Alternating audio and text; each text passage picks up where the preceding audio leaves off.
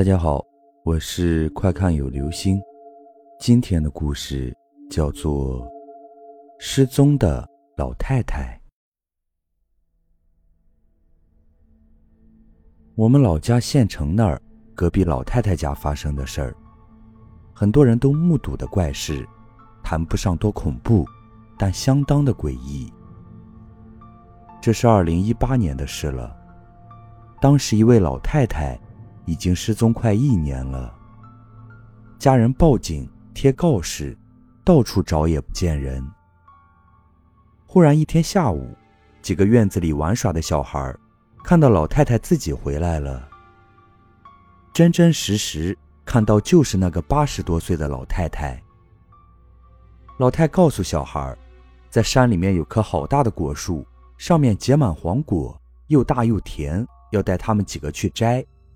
因为都是邻里邻居，熟得很，所以小孩对老太太是没有防备的，高兴得很，都跟着去了。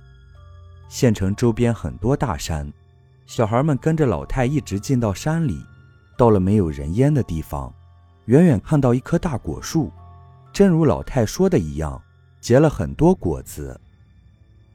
小孩们高兴地冲跑过去，想要摘果子，也顾不得带路的老太太。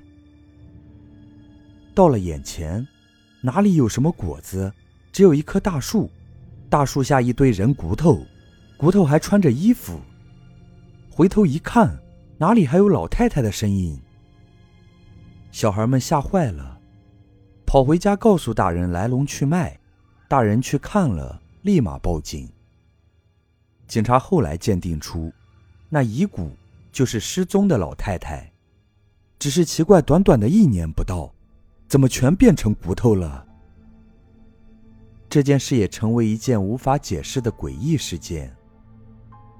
都说是老太太死的冤，找不到人，她回不了家，变成鬼，引着小孩去发现她的遗骨，真是怪可怜的。